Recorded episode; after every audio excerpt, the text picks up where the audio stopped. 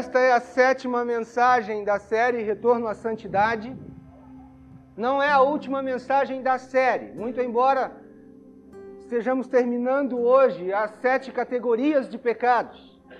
Mas nós vamos fazer o encerramento da série no próximo domingo. E o, a mensagem de hoje é sobre os pecados de autoconfiança e autocontrole. Imagine por, por alguns instantes do que de que algumas coisas elas têm um precioso valor dependendo das mãos que as manejam ou das mãos que as seguram. Por exemplo, uma bola de basquete nas minhas mãos, ela não tem muito valor. Mas talvez nas mãos de um jogador do uh, San Antonio Spurs ou do Detroit, que são dois times que estão disputando a final da Liga Norte-Americana, essa bola chegue a valer aí 7 mil dólares, às vezes cada arremesso que eles dão com aquela bola. Ah, uma bola de tênis na, nas minhas mãos, a única coisa que serve é para eu brincar com o Guilherme na praia, de frescobol. Mas uma bola de tênis nas mãos do Federer chega a valer 9 milhões de dólares.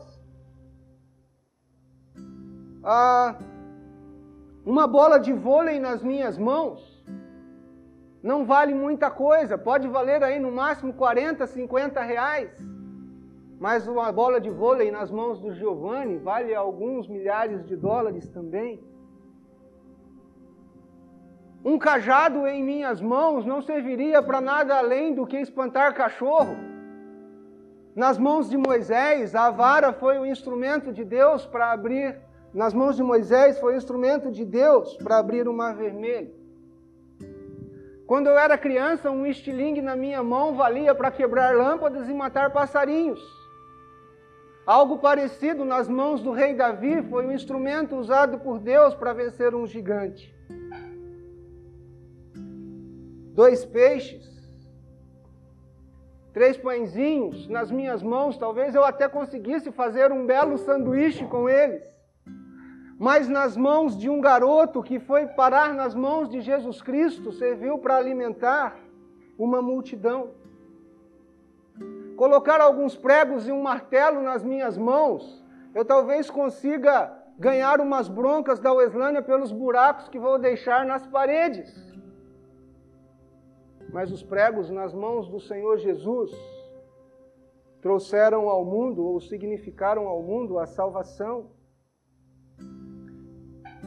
E com isso nós podemos concluir que muitas coisas dependem das mãos nas quais elas estão. E aqui eu pergunto agora a sua vida, os seus sonhos, os seus anseios, a os seus interesses, o seu futuro, a sua vida, a sua família, a sua profissão. Está nas mãos de quem? Pode ser que isso nas suas mãos não tenha muito valor e você não consiga fazer com que tenha valor.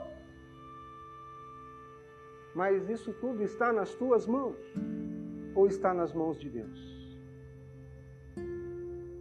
Nós vivemos uma época em que renúncia é uma palavra bastante impopular, é uma palavra que talvez dentro de alguns anos você compre um dicionário revisado e essa palavra não conste mais no dicionário. Porque em nossos dias nós somos encorajados cada vez mais a segurar as coisas, a tentarmos ter o controle delas, a nos apossarmos delas, a não abrir mão de nada nós somos cada vez mais estimulados a lutar pelos nossos direitos. Quem de nós somos estimulados a renunciar a alguma coisa? Diga a alguém, ah, renuncie os seus direitos. Você vai ouvir, você está brincando, eu vou entrar na justiça. Renuncie o seu futuro, mas como renunciar ao meu futuro? Eu já tenho tudo planejado, eu já tenho todas as decisões a tomar daqui para frente. Não, você está sendo obstinado, renuncie à sua vontade. Eu renunciar à minha vontade e me mostrar um fraco? Eu não me rendo a ninguém. Renuncie aos seus sonhos. Como renunciar aos meus sonhos?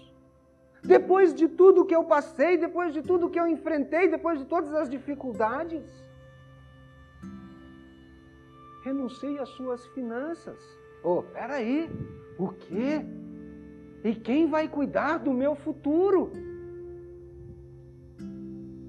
Me lembro de várias vezes na minha própria vida de pedir a Deus que Deus realize os seus planos, pedir a Deus que Deus concretize os seus planos na minha vida. Mas conforme a gente vai pedindo, ou conforme eu ia pedindo, mais a coisa ia passando, e o tempo ia passando, e as coisas iam acontecendo ao mesmo tempo havia uma resistência no coração e eu me via correndo atrás das minhas próprias escolhas, me via correndo atrás das minhas e colhendo as minhas próprias consequências, até que chegava aquele momento de descobrir que de fato o plano de Deus era melhor. E quantas vezes eu quis ter tudo nas minhas mãos? Ter tudo seguro, tudo sob controle. E esses pecados, pecados de autocontrole e pecados de autoconfiança, são barreiras, são pecados que impedem de sermos abençoados completamente pelo Senhor. Há um princípio muito negligenciado nessa época, nessa era em que as pessoas parecem viver cada vez mais seguras de si. E é um, há um paradoxo nisso, porque conforme as pessoas buscam essa segurança ou tentam viver cada vez mais mostrando uma autossegurança, uma autoconfiança, um autocontrole, mais desesperadas e mais necessitadas elas estão. E há um princípio bíblico, que é o que nós vamos ver nesta noite, que nós não podemos negligenciar. Você vai desfrutar da bênção de Deus à medida que você for vencido por Ele. Você vai desfrutar da bênção de Deus à medida que você for vencido por Ele. Nós vamos meditar sobre a vida de um de um homem. E eu quero convidá-lo a abrir a sua Bíblia em Gênesis capítulo 32.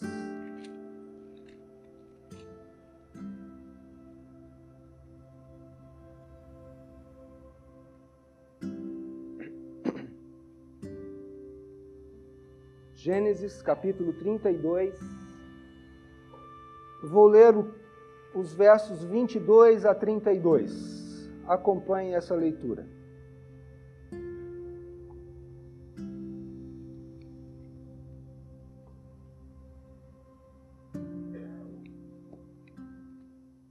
Levantou-se naquela mesma noite, tomou suas duas mulheres, suas duas servas e seus onze filhos, e transpôs o val de Jaboque tomou-os e fê-los passar o ribeiro, fez passar tudo o que lhe pertencia, ficando ele só. E lutava com ele um homem até o romper do dia. Vendo este que não podia com ele, tocou-lhe na articulação da coxa, deslocou-se a junta da coxa de Jacó na luta com o homem. Disse este: Deixa-me ir, pois já rompeu o dia. Respondeu Jacó: Não te deixarei ir, se não me abençoares. Perguntou-lhe, pois, como te chamas? Ele respondeu, Jacó. Então disse: Já não te chamarás Jacó, e sim Israel, pois como príncipe lutaste com Deus e com os homens e prevaleceste. Tornou Jacó: Dize, rogo-te, como te chamas? Respondeu ele: Porque perguntas pelo meu nome?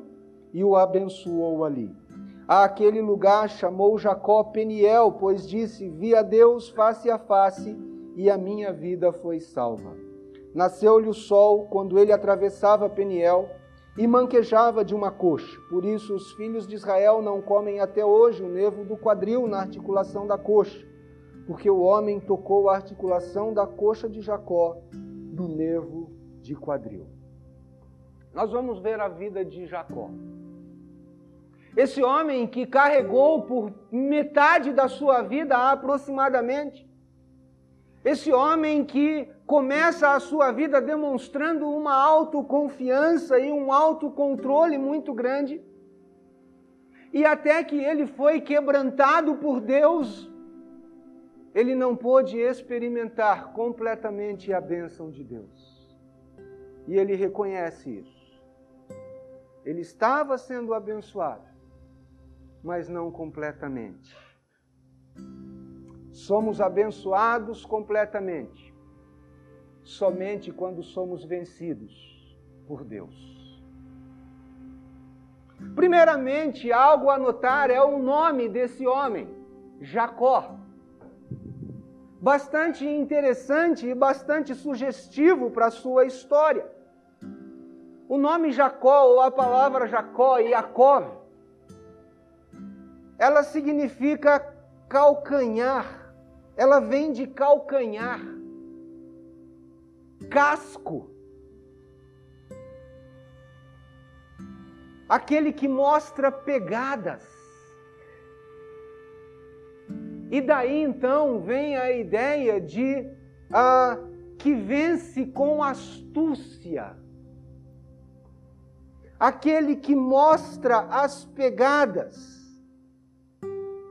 E derivam daí a palavra enganador e suplantador, aquele que suplanta, aquele que vence pela astúcia.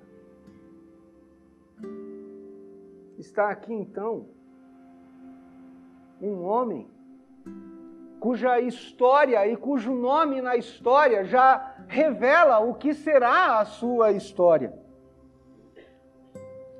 E qual é a sua história? Gênesis capítulo 25, a partir do verso 19, nós temos a narrativa do nascimento de Jacó e seu irmão Esaú.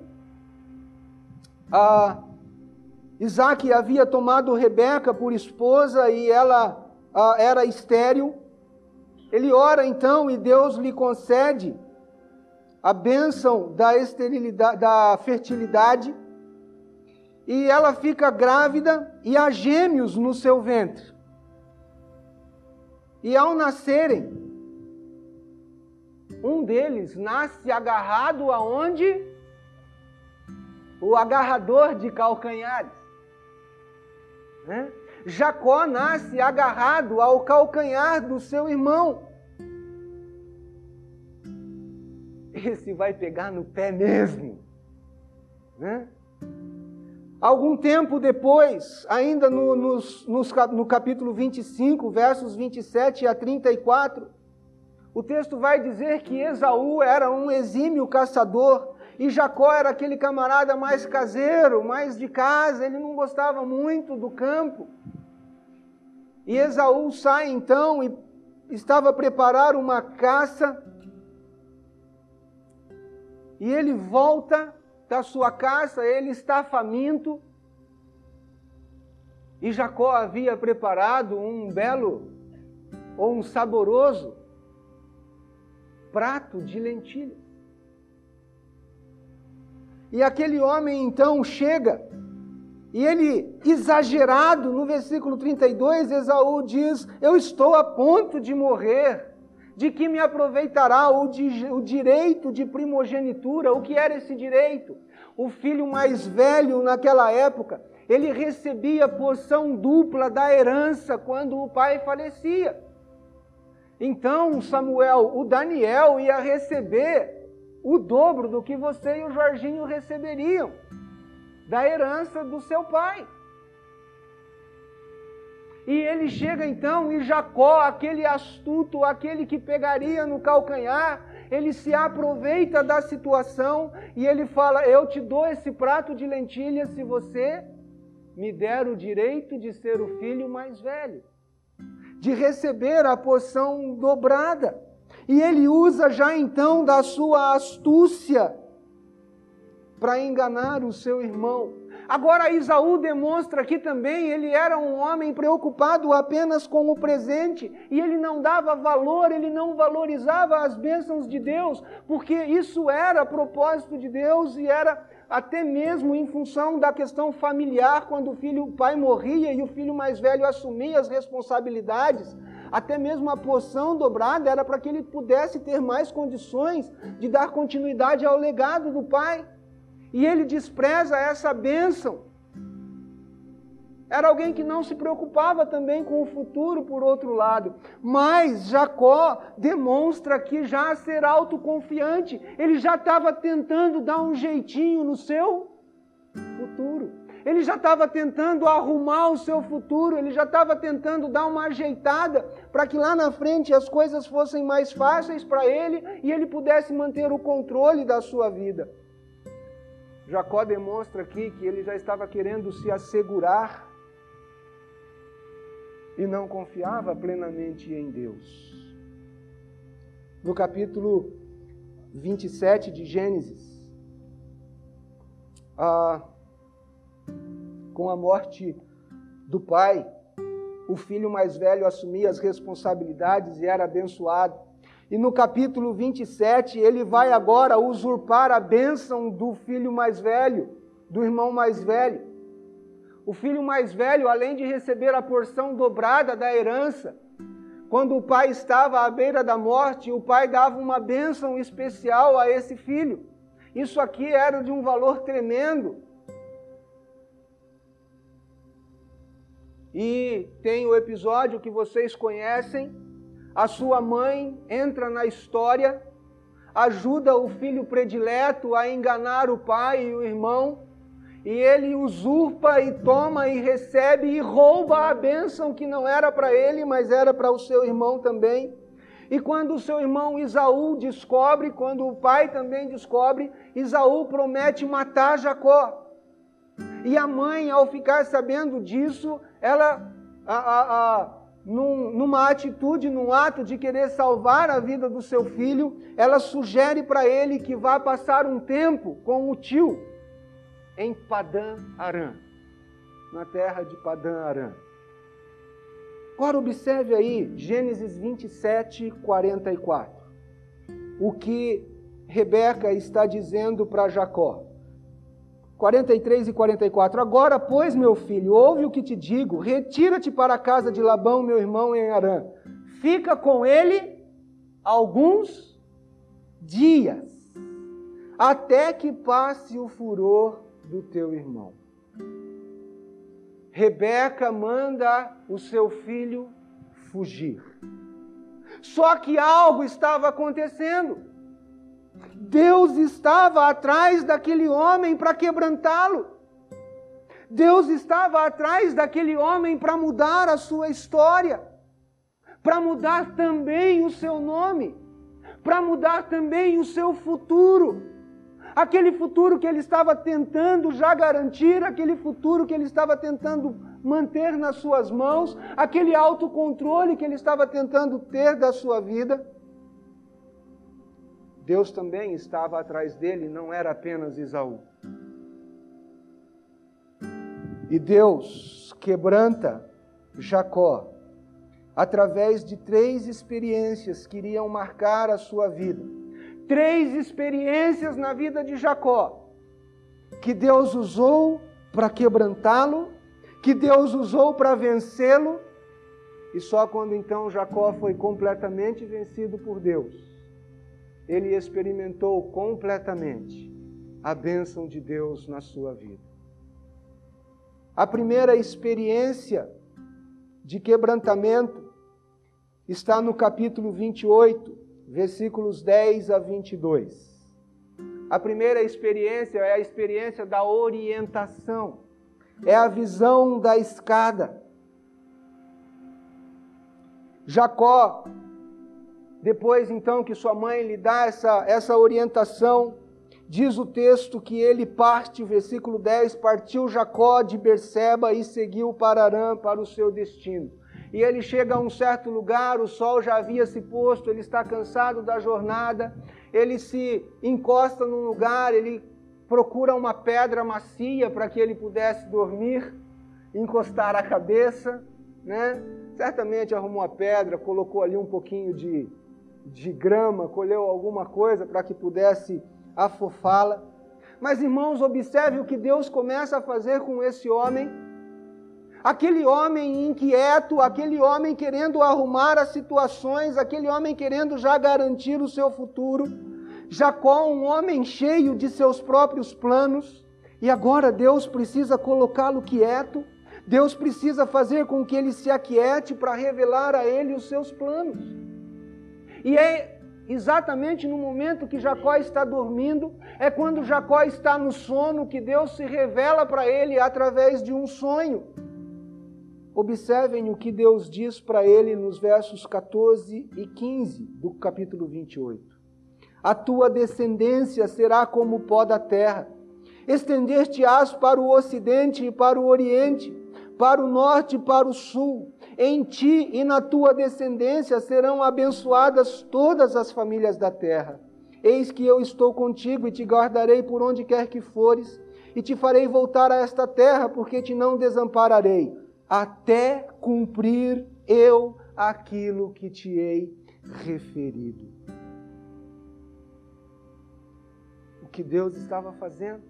Deus já estava querendo mostrar a ele os seus planos, mas diante de tanta inquietude do seu coração, Deus aguarda um momento, ele dorme e é no sonho que Deus vem e revela para ele os seus planos para a sua vida. Deus fala com Jacó quando ele dormia. E ali Deus revela a ele então esse seu plano maravilhoso, um plano muito mais amplo, um plano maior, um plano muito mais perfeito do que aquilo que o próprio Jacó já estava colocando no seu coração. Deus diz para ele Deus está aqui ratificando a aliança que já havia feito com o seu avô, com Abraão, que tinha confirmado para Isaac e agora confirma novamente para Jacó. Olha qual era o plano de Deus. Deus está falando: eu vou abençoar em ti todas as famílias da terra. A promessa de Deus: eu estou contigo, te guardarei por onde quer que fores, te farei voltar a esta terra e não te desampararei até cumprir o que eu tenho planejado. Aparentemente no texto, na continuidade do texto, versículo 20 do capítulo 28, fez também Jacó um voto dizendo: Se Deus for comigo, Deus já tinha dito que seria com ele. Ele coloca: Se Deus for comigo e me guardar nessa jornada que empreendo, e me der pão para comer e roupa que me vista, de maneira que eu, volte, que eu volte em paz para a casa de meu pai, então o Senhor será o meu Deus preocupação que Jacó demonstra aqui. Deus tinha falado de um plano muito maior, de abençoar as famílias da terra, de guardá-lo, de acompanhá-lo. E agora ele fala aqui: se Deus for comigo, me der pão e roupa. A mesquinhez dele, a curta visão que ele tinha do seu próprio plano. O que eu posso manter o controle, eu ter o pão e eu ter o vestimenta, e se Deus for comigo nisso? Preocupado apenas com coisas materiais, mesquinhas. É como se ele estivesse dizendo: Deus, eu estou no controle. E isso transparece no texto quando ele diz: Se o Senhor for comigo. Então, ele está colocando, é como se ele estivesse colocando uma condição para Deus. Ele ainda querendo manter o controle autoconfiante. Jacó não se esqueceu de Deus. Veja bem, ele, ele, ele começa assim a, a, a ser abençoado já por Deus. Ele atribui o seu sucesso ao Senhor, ele não deixa de fazer isso. Ele atribui o sucesso a Deus. Ele diz, inclusive, que ele ia dar de tudo que ele ganhasse o dízimo a Deus. Mas ele ainda demonstrava ser um homem que queria manter o controle. Deus fala conosco também na quietude. Agora, o que acontece é que muitos de nós, filhos de Deus, acabamos agindo como Jacó, confiamos na nossa própria força e nos nossos recursos de tal forma que andamos ou que vivemos segundo os nossos próprios planos independentes do plano de Deus. Nós falamos muito como Jacó, falamos que confiamos, falamos que dependemos, mas às vezes as nossas atitudes e as nossas ações demonstram que ainda queremos manter o controle da situação.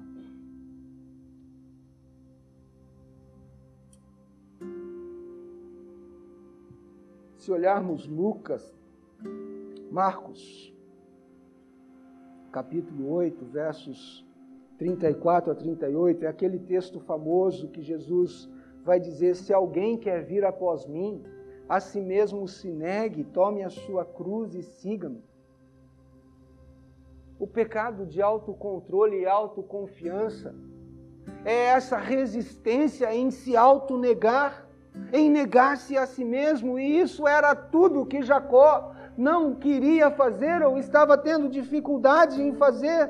Jacó não queria negar-se a si mesmo, havia no trono do seu coração um eu, havia no trono do seu coração um desejo de autocontrolar-se, de manter as rédeas da sua própria vida.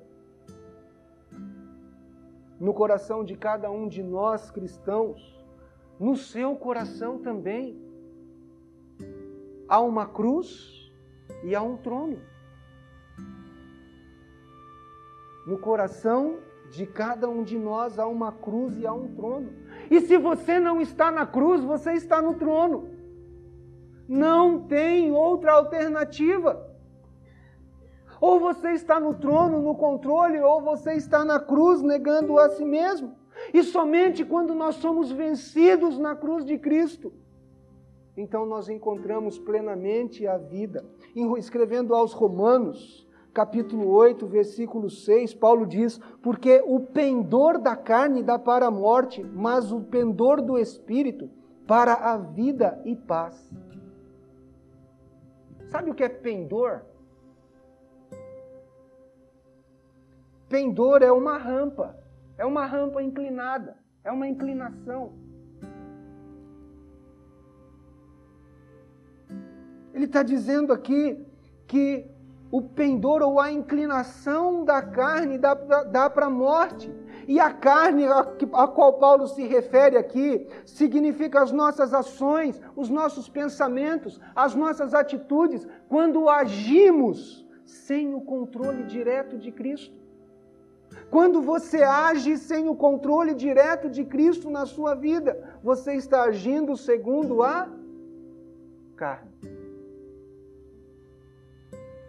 E a palavra de Deus nos diz que essa contaminação da nossa carne, esse envenenamento da criação de Deus, se deu lá no Éden, quando o diabo, quando a serpente seduziu o homem com aquela declaração de independência: no dia que você comer do fruto, você será como?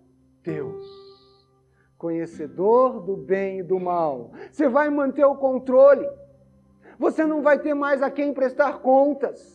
Você não vai ter mais a quem a, a, a prestar contas dos teus atos.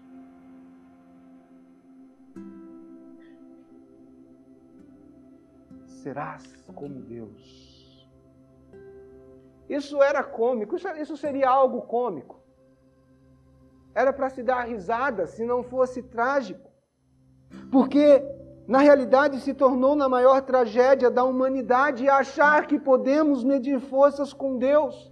E essa é a corrida cínica da vida que muitos vivem. Quando nós queremos manter o controle das nossas próprias vidas. A nossa inclinação clama por uma maneira de agir, mas Deus quer outra. O autocontrole vão nos levar à desesperança, o autocontrole e a autoconfiança vão nos levar ao desamparo. Essa, essa, na minha opinião, é a razão por que muitos crentes, jovens, adultos, adolescentes, estarem cansados espiritualmente e lhes falta às vezes o poder sobrenatural de Deus, porque estão carregando sobre os seus ombros, estão carregando sobre si mesmos o pesar do fardo de suas vidas, confiando que podem chegar a algum lugar dessa maneira. E todos nós, como Jacó, enfrentamos situações em que temos que escolher entre a nossa vontade e a vontade de Deus. Todos nós enfrentamos situações em que esses dois caminhos hão de se colocar à nossa frente. Agora nós precisamos nos lembrar: Jacó estava sendo orientado por Deus aqui.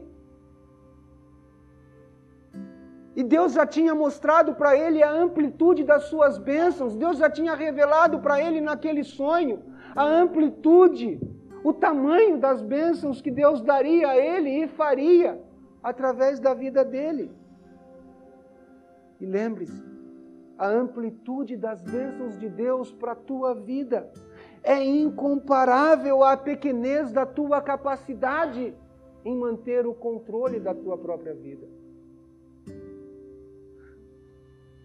Eu tendo o que comer, se o Senhor fizer isso, me der o que comer e o que vestir. Mas Deus tinha falado que ia dar muito mais para ele. Então, quando você se centra nos seus sonhos, nos seus planos e quer manter o controle disso e se esquece da amplitude do plano de Deus para a tua vida, que é muito maior, você não desfruta da bênção completa de Deus. Quando você quer manter o controle, você perde a visão do que Deus pode lhe dar. E essa experiência não foi suficiente na vida de Jacó. E vem então a sua segunda experiência, capítulos 29 a 31 de Gênesis. Voltando lá para Gênesis 29 a 31. O que Deus começava a fazer. Versículo 1 do capítulo 29 diz: Pôs-se Jacó a caminho e se foi à terra do povo do Oriente. Ele segue a sua jornada, ele segue o plano, ele segue o que já tinha estabelecido, o que já tinha estipulado. Mas o que Deus começa a fazer aqui agora na vida de Jacó? Pode permanecer aí em Gênesis. O evangelista João, capítulo 12, versículo 24, ele diz assim: ah, registrando as palavras de Jesus: Em verdade, em verdade vos digo, se o grão de trigo caindo na terra não morrer, fica ele só, mas se morrer, produz muito fruto. Agora, sabe quando a semente morre? A semente morre quando a sua casca é quebrada. Quando a semente é lançada ao solo e ali depois a sua casca quebra para que ela germine, é nesse momento que ela é considerada como morta. Sabe o que Deus vai começar a fazer na vida desse homem agora? Deus começa a quebrantá-lo. Deus começa a quebrar aquela sua casca de engano. Deus começa a quebrar aquela sua casca de autocontrole. Deus começa a quebrar aquela sua casca de autoconfiança e de uma maneira até irônica. Deus vai usar alguém muito parecido. O enganador agora vai ser também enganado. Aquele que queria manter o controle da situação agora vai ser também controlado. Ele chega ao seu destino. Ele chega à casa de Labão. seu tio, um homem que tinha uma personalidade semelhante à sua. Os dois gostavam de barganha, os dois gostavam de enganos, os dois gostavam de mentiras, os dois gostavam de manter o controle da situação, os dois eram autoconfiantes. E agora Jacó encontra alguém duro como ele. O casca dura encontra o casca grossa.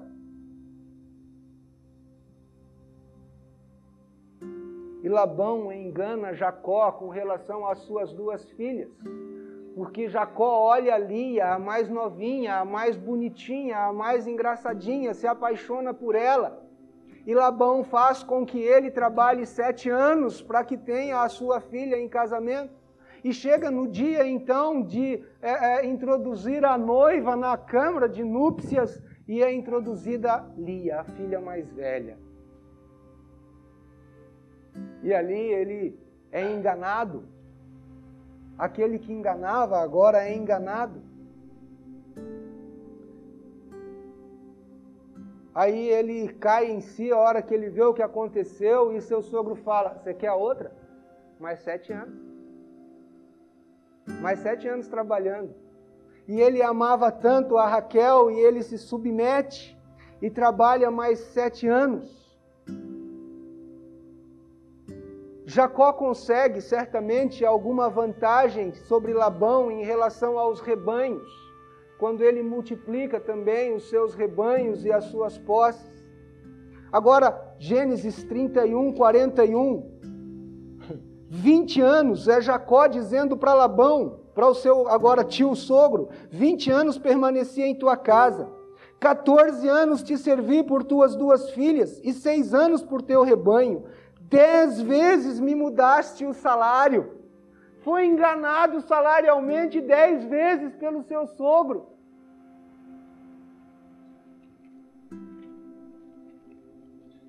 E Deus agora, nessa segunda experiência, Deus está usando então as circunstâncias da vida de Jacó para quebrantá-lo. Agora lembre, irmãos, quando a mãe de Jacó disse que era para ele sair de lá e ir para Padã Arã, era para ele ficar quanto tempo?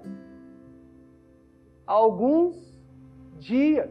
E agora ele está dizendo aqui para o seu sogro: 20 anos já se passaram, 20 anos Deus trabalhando na vida daquele homem, 20 anos Deus quebrantando aquele homem, 20 anos Deus fazendo aquele homem experimentar as consequências do seu desejo de autocontrole, do seu desejo e da sua autoconfiança. E ele agora, sendo trabalhado por Deus nas circunstâncias que ele mesmo havia plantado na sua vida.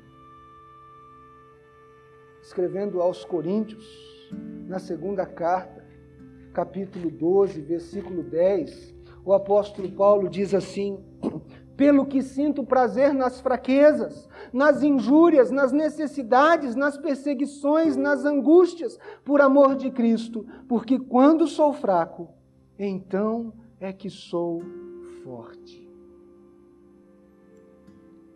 O sábio, escrevendo em Provérbios 17, 3, Diz também: o crisol prova a prata e o forno o ouro, mas aos corações prova o Senhor. O que Deus estava fazendo na vida de Jacó era exatamente isso, mostrando para Jacó: Jacó, enquanto você não for vencido na sua autossuficiência, enquanto você não ceder o controle, você não pode experimentar a bênção de Deus completamente na sua vida. Paulo conhecia isso, sinto prazer nas fraquezas, quando sou fraco, então é que sou forte. E Deus já lá no passado estava ensinando isso a Jacó. E esses dois textos de Coríntios e Provérbios nos ensinam que as tribulações, que as circunstâncias da nossa vida, as tentações, elas esquentam a nossa vida, elas são esse forno de Deus, o crisol para a prata, o forno para o ouro. As impurezas, quando isso é aquecido, as impurezas vão se separando. Elas vão ficando à parte para que possam ser separadas. Esses textos nos ensinam então que as tribulações, que as tentações, que as provações esquentam a nossa vida até ao ponto de destruir a nossa força, de destruir as barreiras. E então as circunstâncias da vida são que nos forçam, às vezes, a uma dependência mais profunda de Deus. As circunstâncias nos levam a essa dependência do Cristo que vive em nós. Quando há resistência, assim como Jacó estava resistindo, o recurso do Pai, o recurso de Deus é colocar os seus filhos num lugar onde eles possam enxergar a sua necessidade de Deus. Quando há resistência de nossa parte, Deus nos coloca então no seu cadinho também, nos leva para o um lugar onde a gente possa ali reconhecer: dependo, preciso do Senhor, para quebrantar a nossa autoconfiança para quebrantar o nosso desejo de autocontrole. O quebrantamento põe fim às maneiras de autocontrole e autoconfiança na nossa vida. Há algumas maneiras muito sutis às vezes. Uma das coisas que nós mais temos facilidade em confiar é a questão de dinheiro. Quando as coisas estão boas, tudo é muito mais fácil. Falta o dinheiro. Agora, mesmo aqueles que confiam nessas coisas, sabem. Mesmo você tendo dinheiro, você pode comprar o melhor plano de saúde, Porto Seguro, Sul América, o que quer que seja. Mas a hora que a enfermidade bater a sua porta, não há plano de saúde que possa livrá-lo dela. Você compra o melhor plano de saúde, mas você não compra a saúde. Você pode comprar o melhor colchão, cile, colchão de água, colchão não sei das quantas que for. Mas se não houver paz no teu coração, a hora que você se deita nesse colchão, não há sono. Porque não há nada que possa comprar o seu sono. Você pode comprar casa no Colinas, no Altos da Serra, onde quer que seja. Ter a melhor casa mas você pode não ter um lar, uma família. E você não desfruta da bênção completa de Deus, porque confia demais no que você pode. Agora, todos nós temos alguma área de dificuldade, e o que você tem dificuldade para entregar a Cristo? Sua vida profissional está nas tuas mãos ou está nas mãos de Cristo? A sua família Está nas tuas mãos, é você que procura manter o controle de tudo ou está nas mãos de Cristo? O teu relacionamento conjugal, você procura manipular e manter o controle da situação ou está nas mãos de Deus? Os teus bens estão nas tuas mãos ou estão nas mãos de Deus? Os teus relacionamentos, o seu futuro jovem, o seu futuro profissional, onde está? Nas tuas mãos. Você tem agarrado isso como se dependesse de você. Ou tem lutado com todas as suas forças, sim, mas dependendo de Deus? As tuas finanças? Há algum pecado que Deus disse para abandonar, mas continua sendo acalentado no seu coração?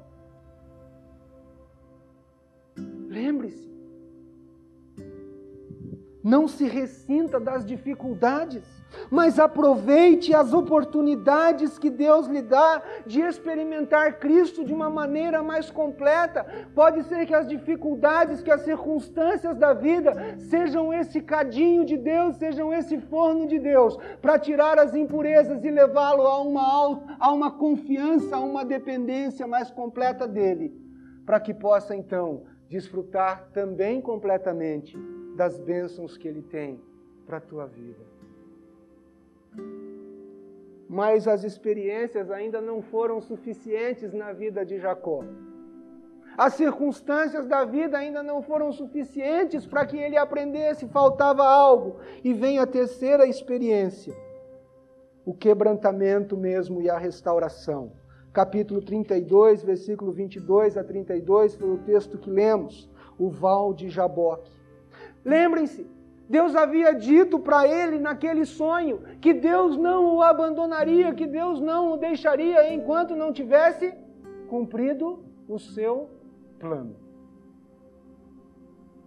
E Deus precisava continuar cumprindo o seu plano. No capítulo 31, versos 20 e 21,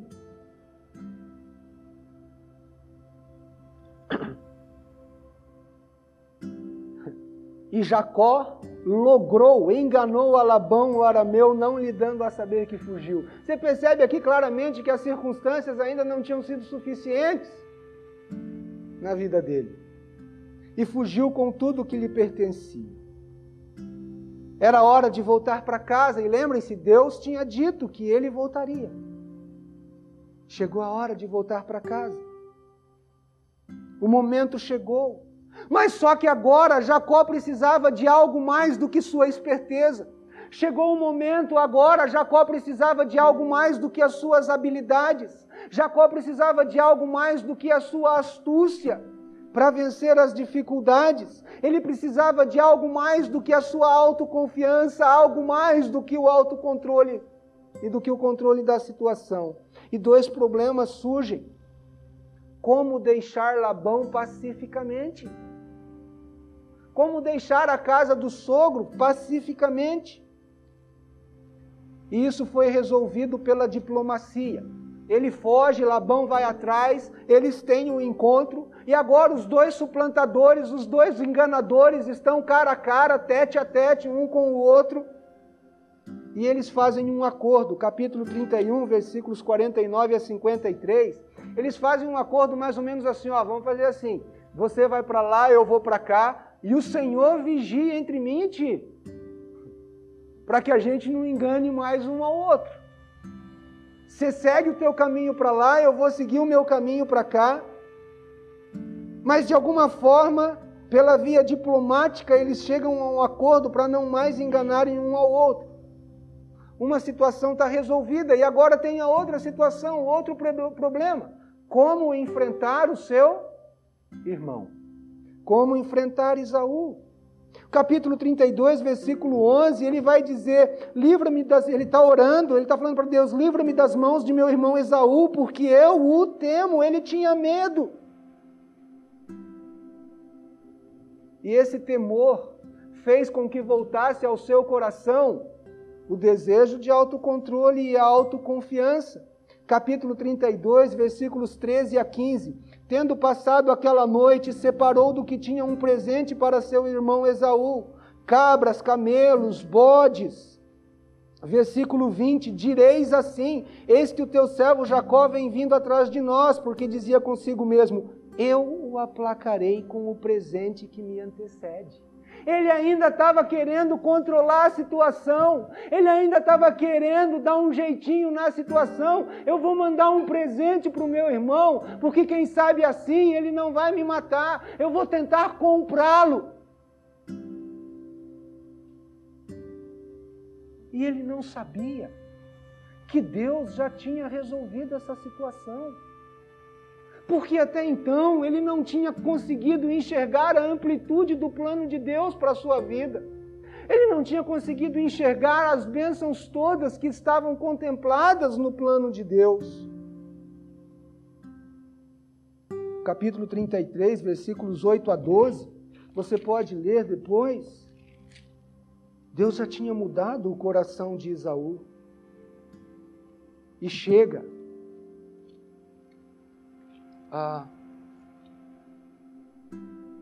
na sua volta, antes de encontrar-se com Esaú, ele tem essa experiência no Val de Jaboque. Chama sua atenção para o verso 24, no capítulo 32. Ficando ele só. Agora, era um assunto entre ele e Deus. Deus tinha uma questão a resolver com esse homem. E foi para livrar Jacó, foi para livrar Jacó desse seu pecado, desse seu desejo de manter o controle da situação, da sua vida, do seu futuro. Livrar Jacó da sua autoconfiança e mostrar para ele: você precisa confiar no meu plano para a tua vida. Que Deus se confronta com ele naquela longa noite agora não mais dormindo, agora não mais num sonho. Agora você lendo aí o texto, o eu de Jacó era muito forte. O controle de Jacó sobre a sua própria vida era muito forte e ele se recusava a ceder, mas Deus queria livrá-lo de si mesmo, Deus queria livrá-lo do seu engano, livrá-lo da sua autoconfiança, tirar seu autocontrole. Deus queria que Jacó estivesse livre, vencido, para poder experimentar o poder de Deus e experimentar os laços amorosos do Senhor.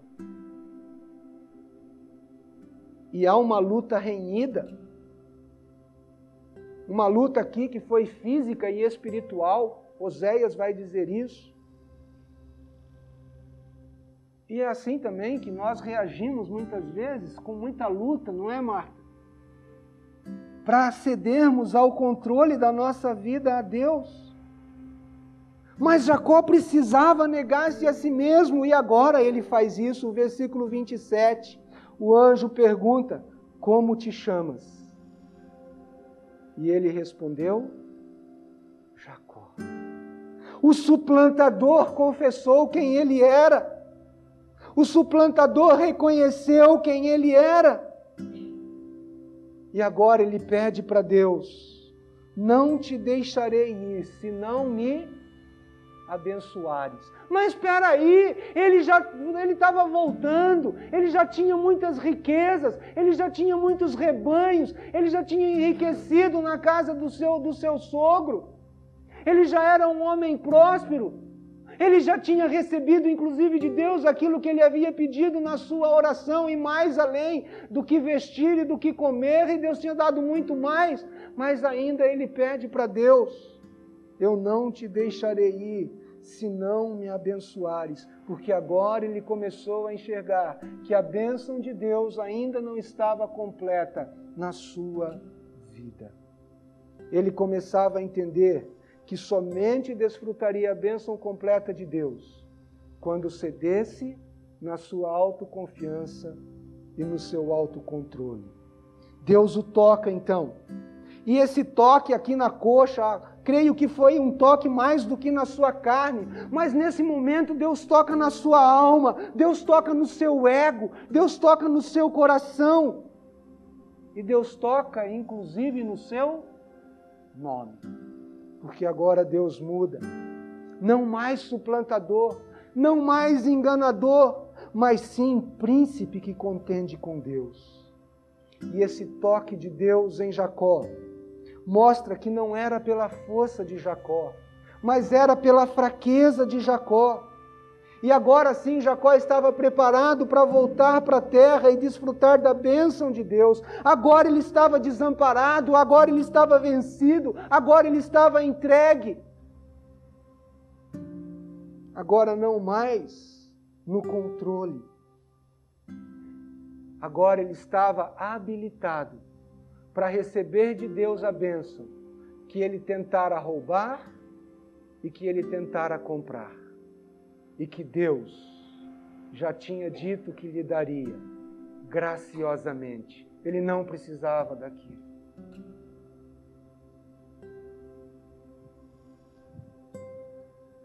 O texto no versículo 28 diz: quando o anjo fala para ele, como príncipe lutaste com Deus e com os homens e prevaleceste.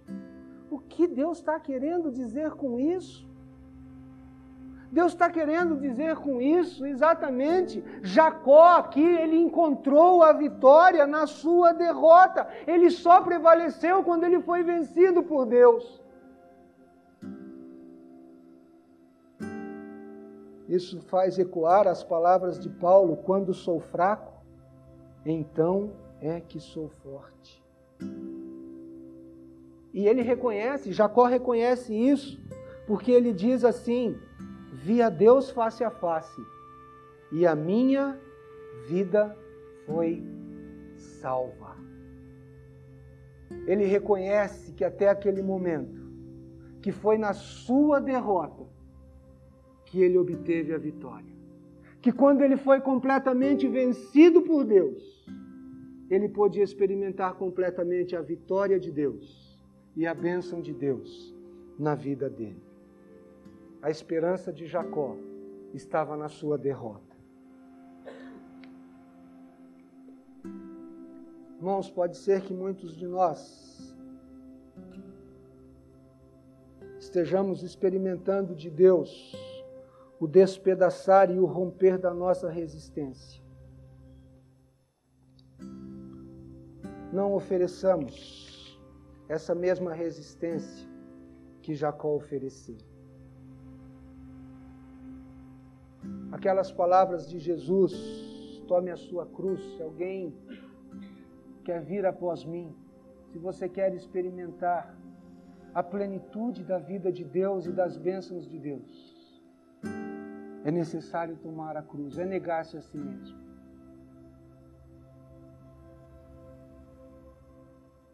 E nós só podemos ter duas reações diante da cruz. Diante da cruz, ou nós fugimos, ou nós a tomamos. Quando você foge da cruz, vai continuar na desesperança, vai continuar como Jacó no engano, vai continuar como Jacó na ilusão de manter o controle. Tomar a cruz é submeter todo o esquema da nossa vida para ser destruído e ser reconstruído no poder de uma vida que não se acabará. É morrer para viver. É morrer para desfrutar a bênção completa de Deus. Em Oséias, concluindo, Oséias capítulo 12, versículos 3 e 4. No ventre pegou do calcanhar de seu irmão, no vigor da sua idade lutou com Deus.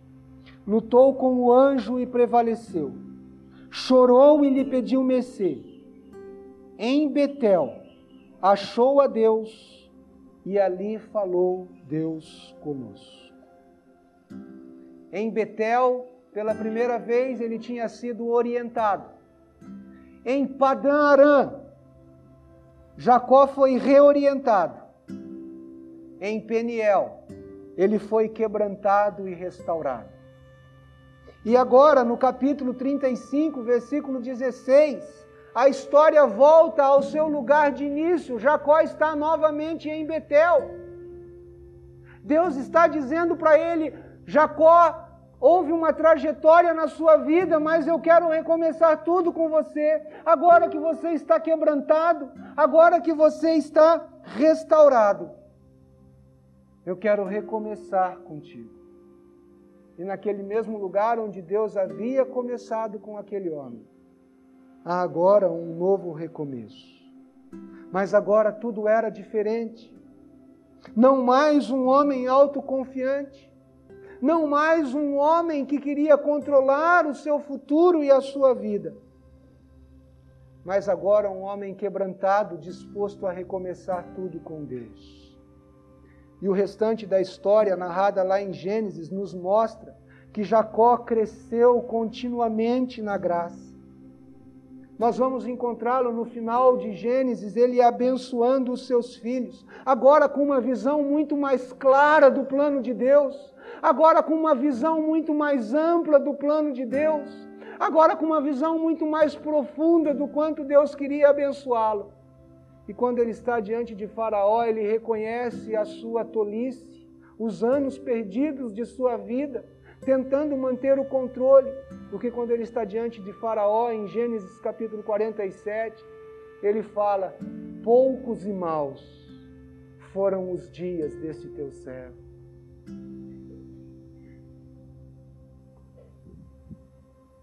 Não deixe que seus dias sejam poucos e maus.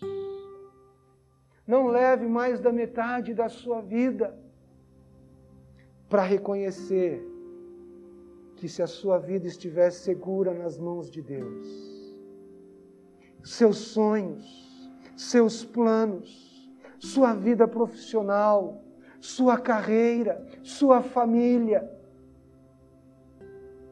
não existe mãos melhores para desfrutar da segurança e de um plano melhor de vida do que nas mãos de Deus. Entregue-se. Quais mãos seguram sua vida? Nas mãos de quem estão os seus sonhos e seus planos? Você só vai ser abençoado completamente quando for vencido por Deus. Que Deus abençoe a sua vida e quebre qualquer resistência que haja por mantê-la sob o controle de Deus. Amém? Amém.